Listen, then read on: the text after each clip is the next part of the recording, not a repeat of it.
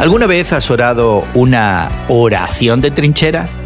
Bueno, es esa oración que se hace en apuros y que implica en primer lugar un trato. Dios, si me sacas de esto te prometo que... Y en segundo lugar, esa oración implica que la promesa hecha se va a olvidar muy pronto. Hoy en la palabra Hechos 4 nos muestra a la iglesia primitiva orando durante un tiempo difícil.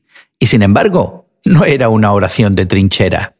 La policía religiosa había prohibido a Pedro y Juan enseñar en el nombre de Jesús.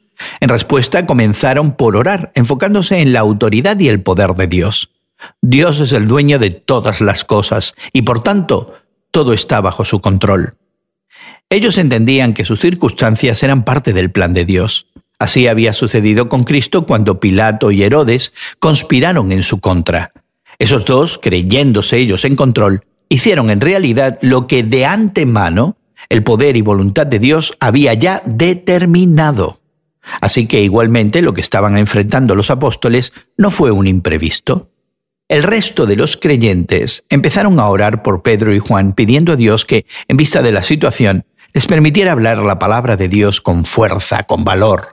Pidieron que frustrara el esfuerzo de los líderes religiosos, extendiendo la mano divina para sanar y hacer señales y prodigios, justamente en el nombre que había sido prohibido mencionar.